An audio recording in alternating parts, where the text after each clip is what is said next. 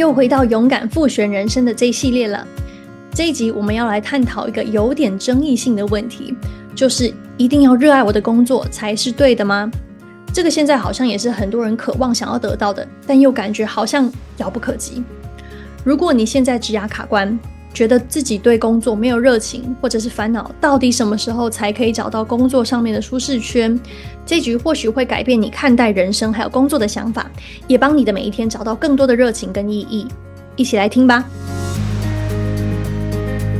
嗨，你正在收听可颂迷迷行销，我是 Terry，我是 Annie，我们一个在台湾，一个在加州，是姐妹，也是创业好伙伴。我们的目标就是帮你把网络行销和品牌经营变简单。帮了几千位女创业者，也建立了带来美金几十万年收入的网络事业后，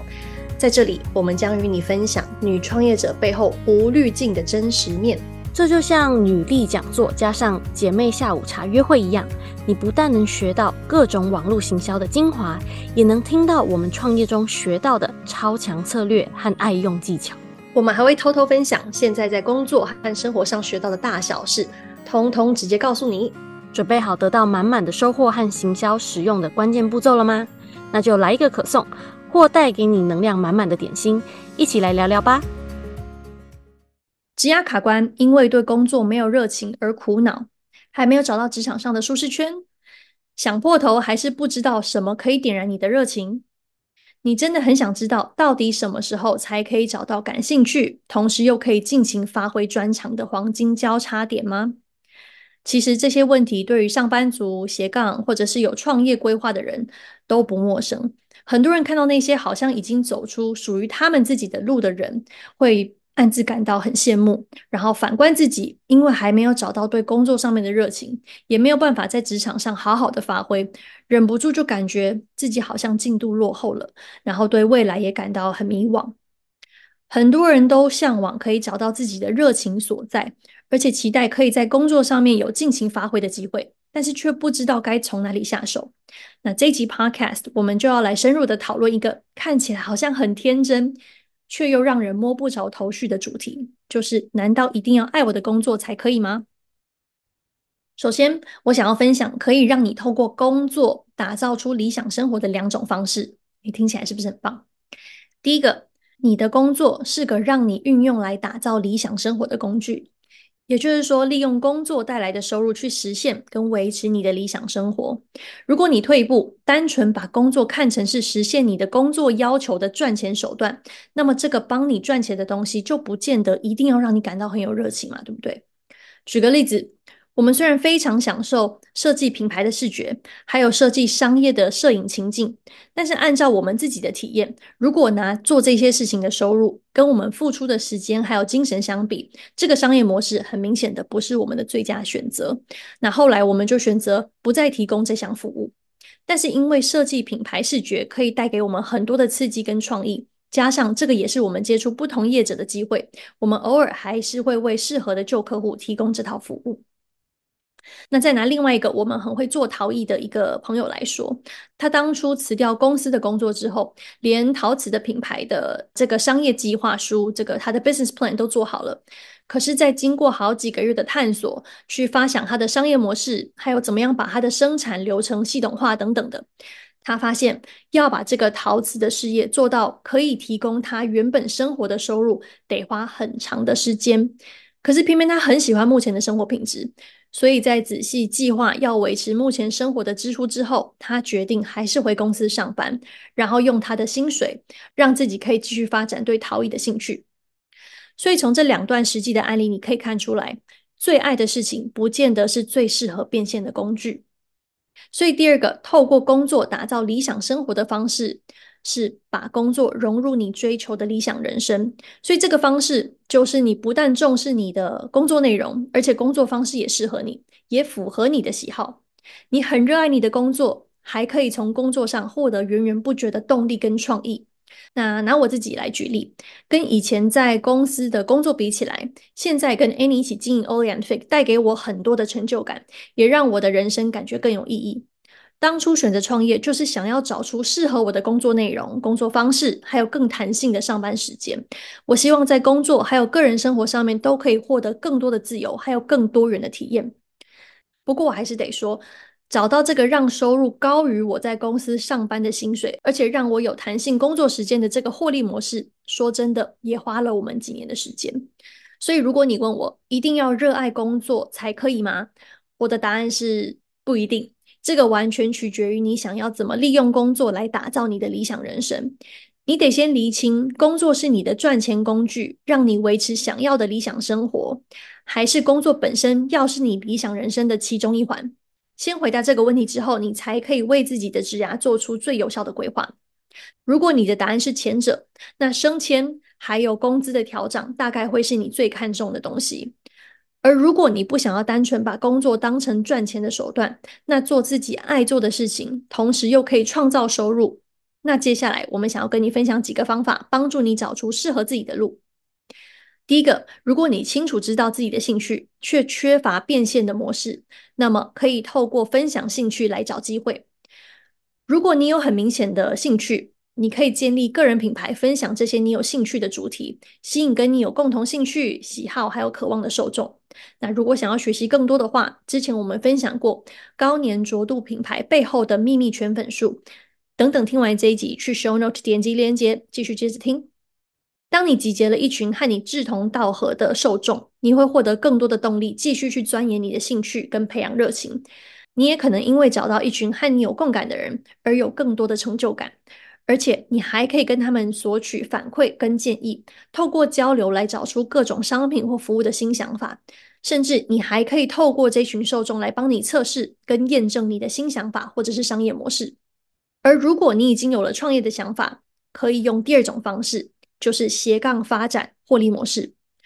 如果你对于你的商品或服务已经有了初步的想法，只是还在摸索有效的获利模式，同时希望可以拥有持续的金流，那我会建议你考虑从斜杠开始发展。拿我的朋友的例子来说，他之前在细谷的大企业上班，等到斜杠九年之后，确定事业稳定了，才决定离职，然后全职投入创业。也因为他想发展的事业的产品生产线还有行销管道都已经稳定的规划好了。让他辞职之后，可以马上专心投入优化公司内部的成效，快速的拓展他的品牌，完全避开很多创业者初期因为金流不稳定的担忧。而且当初在公司上班赚来的薪水，可以提供他足够的资源去优化他的产品线，直到找到最适合的获利方向。第三种情况，如果你不认为自己有清楚的热忱，然后也缺乏具体的创业方向，那我会鼓励你。多多尝试，给自己更多的机会去培养热情。那以下跟你分享几个方法。第一个是在任职的公司内部转换，更换你的公司部门或者是团队，这个是学习新知识跟技能很好的方式，而且有些公司还会补助学习进修的费用。我自己也是因为之前的公司有补贴买书进修的费用，让我可以透过阅读学了很多工作上的技巧，还有个人成长的关键心态。那 Annie 之前在科技公司也是这样子上手网页设计、CSS 还有行销的。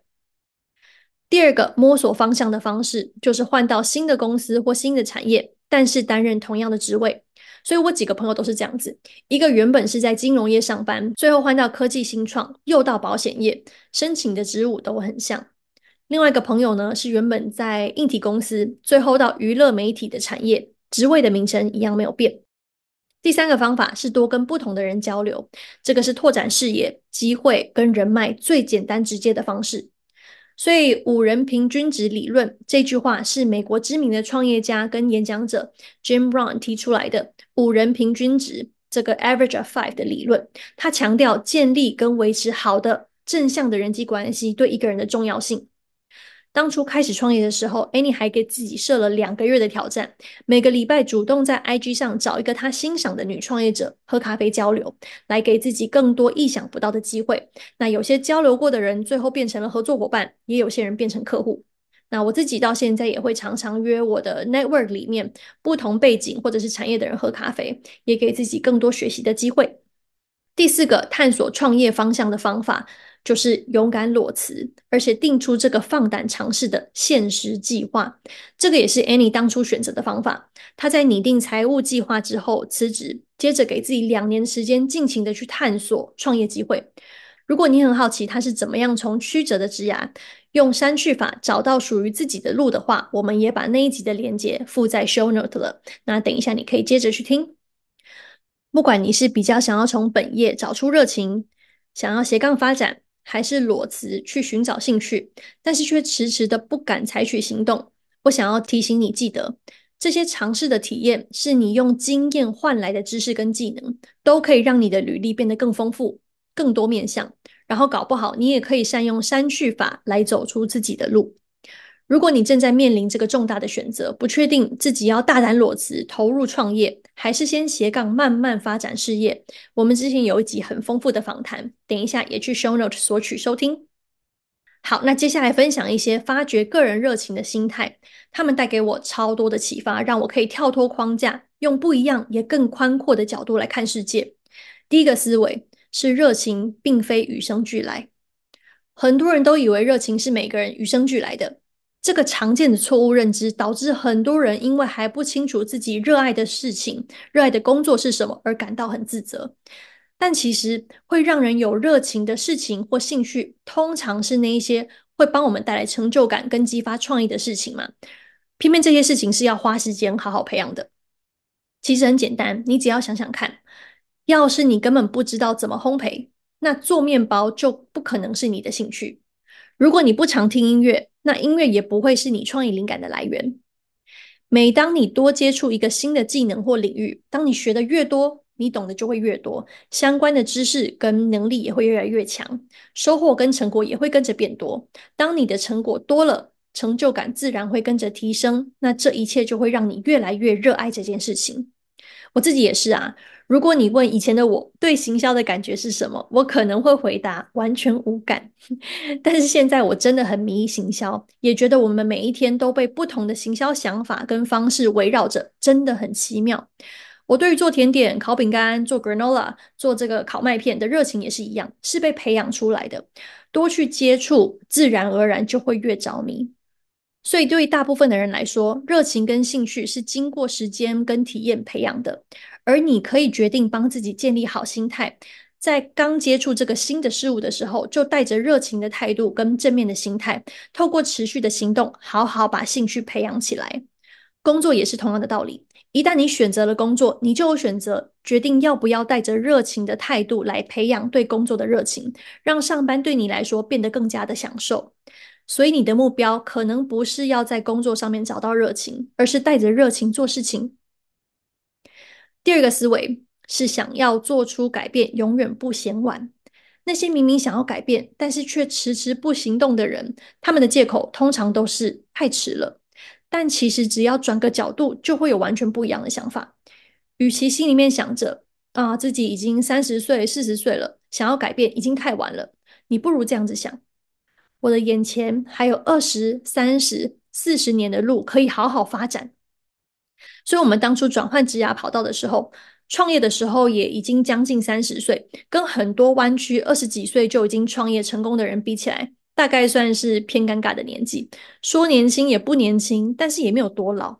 那我也有认识这样子的人，他从一毕业之后就一直很不喜欢自己的工作，但是又因为觉得大学、研究所跟实习已经付出太多的时间，也熬了这么多年了，再换跑道的话，好像很浪费。那职涯卡关的感觉就已经这样子持续了六年，但却只是因为一直关注过去几年的投资，反而看不到如果不做出改变，继续做这一份不适合自己的工作，可能会继续浪费他好几十年的时间。所以我想要提醒你，人生是自己的，要把握自己的人生掌握权，把时间这个最宝贵的资源拿回来，好好用在你想要投资的事物上面。如果你早就已经想要做出正面的改变，但总是觉得好像还没有准备好，记得去听我们的上一集，我们分享了如何跨出改变人生的第一步，不要再让还没准备好成为你追求梦想的绊脚石。OK，第三个发掘热情的思维就是不要用工作来定义自己，或者是定义你的人生。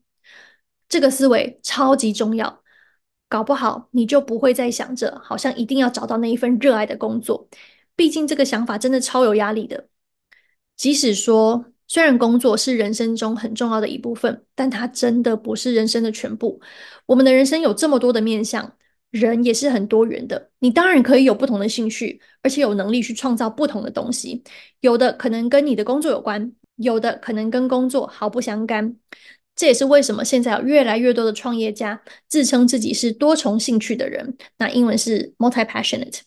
你也可以看到，现在有越来越多的斜杠在追求更丰富的人生跟工作模式。没有错，你的职称不等于你是谁，你的工作也不等于你的人生。拿我自己做例子，我除了是网络行销人、品牌顾问、创业女力，同时也是业余的烘焙师跟爱捏陶的人。那你呢？你是不是不小心被你的工作限制了你对自己的定义了呢？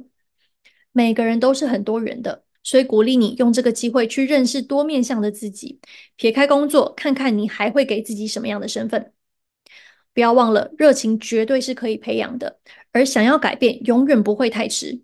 鼓励你给自己更多方面去体验的机会，带着好奇心跟勇气去尝试工作内、工作外的事情，培养更多的热情。当你的人生变得更丰富，你可能会很惊讶，自己竟然累积了这么多的经验跟学习。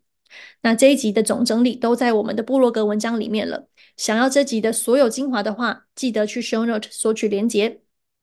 勇敢复选人生这个系列就到这里啦，下一集又是全新系列的开始了。在这个即将要开跑的新的系列《网络行销大解密》里面，你将听到网络创业还有自媒体新手常常掉入的致命陷阱，然后赶快帮自己避开这些地雷，让你的品牌更成功。我们也会揭幕我们自己建立忠实受众群，为事业持续带来获利跟成长的最大行销秘密武器。想要成功开启你的事业或让品牌成长的话，你会很爱接下来的全新系列。我们准备要送给你的精华跟收获。那我们下期见喽，拜拜！谢谢你收听可颂迷迷行销。如果你喜欢今天的节目，记得去 IG Olia and Faye 看看，有更多 bonus 小技巧等着你。还有，如果你能花几秒钟到 Apple Podcast 或你正在收听的平台给我们留言评分，让我们知道这些内容对你有帮助，这对我们来说超重要，也能给我们更多正能量，继续创造更棒的内容给你。另外，别忘了分享这集给你的好姐妹，记得按下追踪或订阅，别错过下集满满的养分。想看更多的内容话，上我们的网站，连接在 Show Note。索取今天节目的全部内容和资源，继续朝着你的大目标前进吧！下次见喽。